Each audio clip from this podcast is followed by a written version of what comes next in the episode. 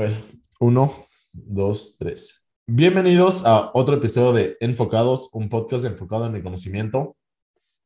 Vamos a hablar un poco acerca de lo que es emprender en Latinoamérica, nuestras expectativas y motivaciones para hacer esta temporada. Em, y también queremos introducirles a nuestra amiga y nuevo co-host, Andrea Beltrán. Muchas gracias, Miguel. Hola, Mati. ¿Qué tal? Estoy súper emocionada de estar aquí con ustedes. Este es un espacio en el que me encanta que me encanta que me hayan tomado en cuenta porque los tres compartimos toda esa visión por el mundo de la empresa y también por la economía, etcétera. Entonces, bueno, sobre esta, esta primera temporada en la que vamos a hablar un poco de Latinoamérica, de los emprendimientos, de cómo nos vemos a nosotros mismos reflejados eh, en lo que está ocurriendo también a nivel mundial.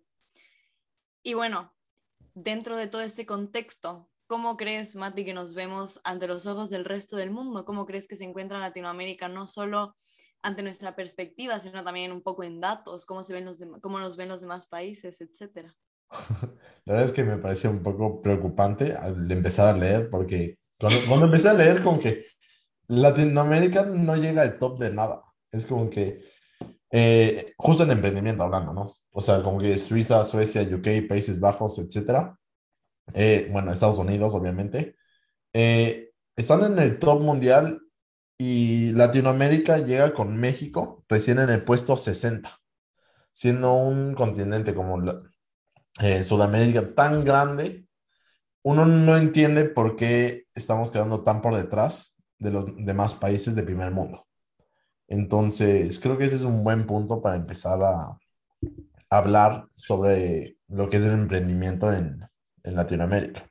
Entonces, justo ahí podemos como también iniciar con lo que es la, o sea, el emprendimiento informal que está habiendo bastante en Latinoamérica en los últimos tiempos.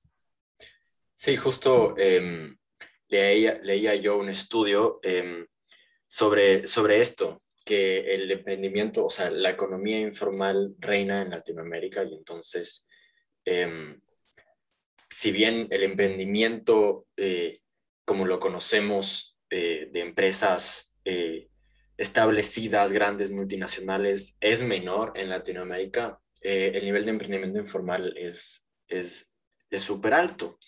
Y esto es por justamente por, por estas deficiencias en, en ciertas instituciones, em, especialmente instituciones políticas, gubernamentales y, y también instituciones informales, eh, como el contexto en el que nos manejamos y, y, y el tipo de, de relaciones em, que, que, los, que los empresarios eh, llegan a tener con no solo los, las personas con las que trabajan, sino eh, las personas con las que compiten.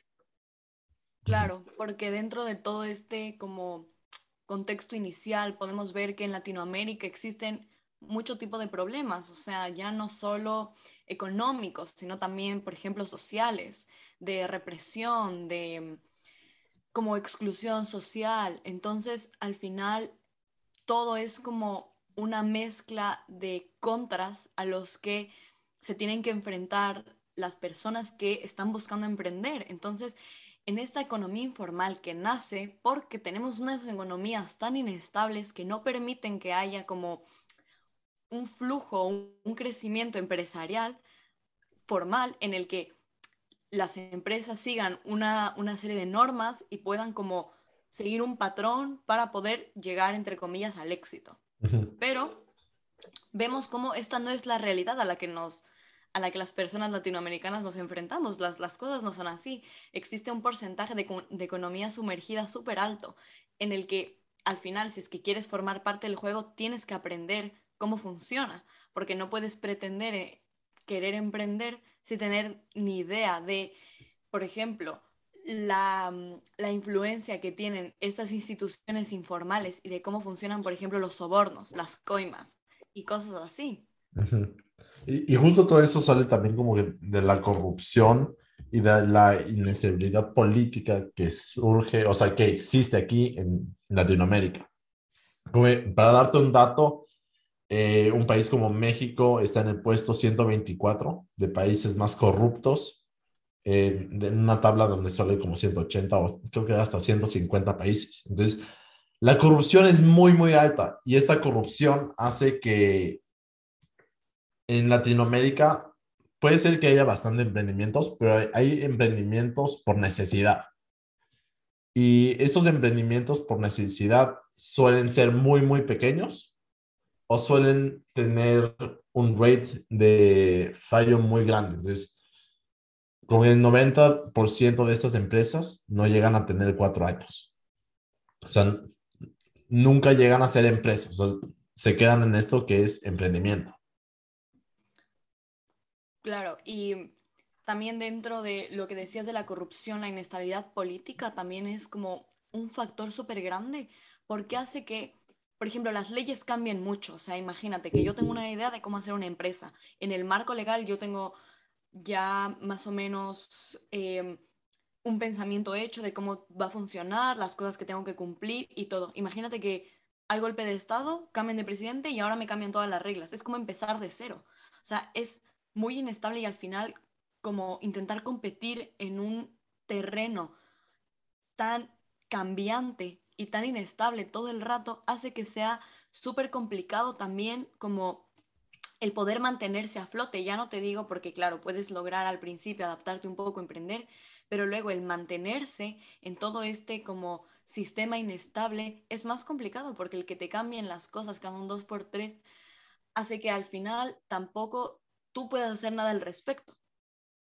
Claro, y además la, corrupción, em, o sea, un nivel alto de corrupción hace que el nivel de confianza en la gente con la que trabajas em, disminuya en las instituciones, disminuya. Y entonces, ¿qué pasa? Eh, obviamente eh, es más difícil confiar un contrato, en alguien que, es difícil confiar en que alguien em, nos va a pagar a tiempo, eh, es difícil confiar en que si es que yo Em, financio una idea, un emprendimiento, em, el futuro de este sea, sea seguro, eh, que, las, que las entidades puedan ejercer las leyes. Y entonces em, eso hace que nosotros eh, como, como latinoamericanos tendamos a, a, tomar otra forma de, de, confianza. Y entonces, claro, eh, invitamos a familiares, a gente que conocemos, a nuestros panas, Em, a, formar parte de, estos, de, estos, de estas posiciones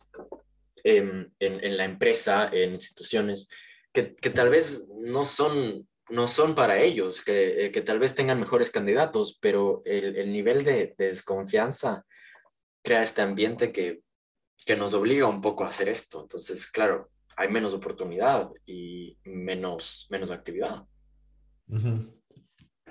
Sí, y con respecto a lo que dices acerca de los niveles de confianza y la inestabilidad política, que además va muy de la mano con lo que decimos de la corrupción, en este informe que, que estábamos leyendo acerca de los factores del entorno y actividades emprendedoras en América Latina, vemos cómo plantean diferentes hipótesis de el emprendimiento total que existe en, en Latinoamérica. Entonces, una de las primeras hipótesis que se plantean es acerca de cómo afecta eh, la inestabilidad política y los controles de corrupción a los emprendimientos. Y se ve algo muy curioso que llamó mucho mi atención, que fue que ante un mayor nivel de inestabilidad política y ante un mayor nivel de corrupción, hay como consecuencia un mayor nivel de emprendimiento, lo cual no, no funciona así en otras partes del mundo. O sea, en Europa, por ejemplo, ante más inestabilidad política, ya te digo yo que no hay más nivel de emprendimiento. Y justo, es, justo esto, como que, justo esta parte de que a, pesar de que la corrupción sea tan grande, haya tantos emprendimientos, como que solo da a pensar que es justo por esto, por lo, la necesidad. Pero el problema de eso de la necesidad es que no ayuda a crecer un, país como tal, porque las empresas que se crean a partir de esto son muy pequeñas y no, no aportan mucho eh, a la economía de un país. Entonces, como ahí hay un problema, por ejemplo. Entonces, si es que sigues en este ritmo y comparas países que tienen capaz ritmos iguales de emprendimientos, lo que más notas es que la educación y la innovación es mejor. por lo cual las empresas terminan siendo más grandes y llamémoslas hasta mejores que las empresas latinoamericanas. Entonces... Claro, porque cuando decías lo de emprendimiento por necesidad, no hablamos de una empresa que está haciendo una idea tecnológica para eh, innovar el mundo de la minería, sino estamos hablando de la panadería de la esquina de mi casa. Y, es, la, es la inversión en, desarrollo eh, e investigación la que está súper relacionada con los niveles de innovación. Em, en Chile, Colombia, Argentina Uruguay, em, el nivel de, inversión en, esta área eh, incrementa el nivel de innovación. Y entonces la, la pregunta para mí sería, ¿cómo incentivamos, cómo, cómo, cómo, cómo hacemos este, este movimiento de una economía informal, em, de un emprendimiento informal a este emprendimiento más formal, que sí tiene eh, desarrollo, que sí tiene inversión? Em, ¿qué, es lo que, ¿Qué es lo que se necesita? ¿Qué factores del contexto nos ayudarían a hacer esa transformación? Y, y si bien hay un nivel de emprendimiento alto, Em, ¿cómo afecta esto a, los, los, emprendedores que tal vez están aspirando a em, crear innovación o, qué, estamos, qué nos estamos perdiendo? ¿no? O sea, si quisiera, si quisiera saber em, cómo podríamos mejorarlo y, qué, tan, qué tan malo es para las empresas de ahora, qué tan malo resulta esta, esta informalidad. Justo en eso que dices que ¿Qué tan mal? O sea, ¿por qué no logramos eh, innovar más? Una de las razones por las que yo leí esto es que no hemos logrado también tener un grande número de ingenieros y esto también se debe a la educación. Entonces, países como Alemania y Estados Unidos tienen un muy grande número de ingenieros y han logrado innovar mucho en tecnología, en comparación a Latinoamérica. Incluso como que empresas grandes se niegan a innovar en Latinoamérica y no traen la innovación, sino traen con productos más viejos. Incluso como que el hecho de introducir productos en Latinoamérica resulta mucho más difícil, porque quedamos también atrás hasta en eso, como que países como Tailandia o Macedonia, como que son más activos en introducir productos que nosotros. Y eso que no son mucho más grandes económicamente. Claro, y yo, yo pensaría que es porque, porque nosotros, de alguna otra forma, em, el contexto en, en, el que, o sea, la mayoría de personas eh, viven en un contexto en el que el acceso a la tecnología, al Internet, capaz no, no está llevado a su, a su nivel óptimo y entonces mm, mm, em, manejar una, eh, meter una innovación se vuelve algo súper complicado. Em, pero, claro. no sé si es que solo es eso, no, no sé muy bien qué, qué, es lo que qué es lo que nos impide. Claro, también creo que un poco lo que decía Matías sobre los niveles de educación, o sea, dependiendo del nivel de educación que tengas, igual es como tienes más probabilidades de como entender mejor el cambio, afrontarte mejor a él, adaptarte pero al haber como esa falta de educación en nuestras sociedades, es como que nos quedamos muy atrás, ya no solo en emprendimiento, sino en también factores tan simples como el introducir un nuevo producto que nadie conoce de antes. Y lo que más em, me impresiona es que en verdad en Latinoamérica el, el, espíritu emprendedor es uno de los más altos em, en todo el mundo y entonces em, yo creo que, yo creo que ahí está esa idea, ¿no? O sea, la chispa está ahí, pero, o sea, como el talento está ahí, ¿no? Solo hace falta apoyarlo. ¿Cómo lo apoyamos? Em, o sea, yo creo que al final es como una mezcla de cosas en general, de la situación y el entorno al que nos tenemos que enfrentar, porque a ver, es verdad que los niveles de educación no son muy altos, pero si es que en algo se caracteriza a la gente latina es por ser muy trabajadora, en tener esas ganas de salir adelante y además eso, que las, las empresas nacen de que exista una necesidad y en Latinoamérica hay tantas necesidades que podrías empezar a crear empresas cada dos por tres.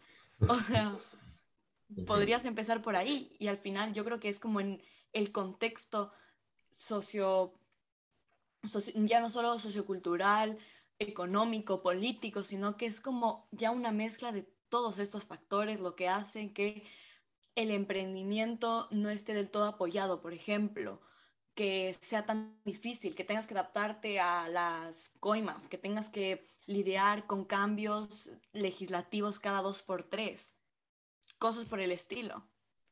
Es verdad. Justo eso de la cualidad emprendedora que tenemos los latinos, aún quería mencionar que estamos en, o sea, que países latinos están en el top 10 de espíritu emprendedor. Entonces, como que Colombia, México, Perú, Chile, bueno, Ecuador no esta vez, pero tienen un gran espíritu emprendedor. Entonces, creo, creo, que tenemos que partir de ahí, pues las ganas hay. Lo, lo, que falta es el conocimiento. Falta el apoyo. Creo que eso es lo que, lo que queremos eh, lograr en esta temporada. Vamos a entrevistar a emprendedores de todo tipo, grandes, pequeños, emprendedores que eh, están emprendiendo en un lugar eh, donde no nacieron.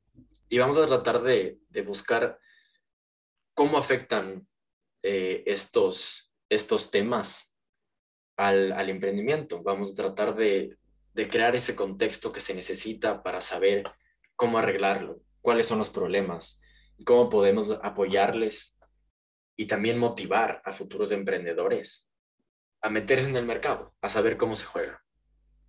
Y esperamos que, que a través de, de estas entrevistas y de estas historias podamos lograr poner esa información afuera y poco a poco construir un poco más, un poco más de confianza en el, en el ambiente emprendedor de Latinoamérica que lo único que necesita es ese apoyo y ese entendimiento para poder llevarlo al siguiente nivel. Y bueno, con eso eh, damos por terminado este episodio.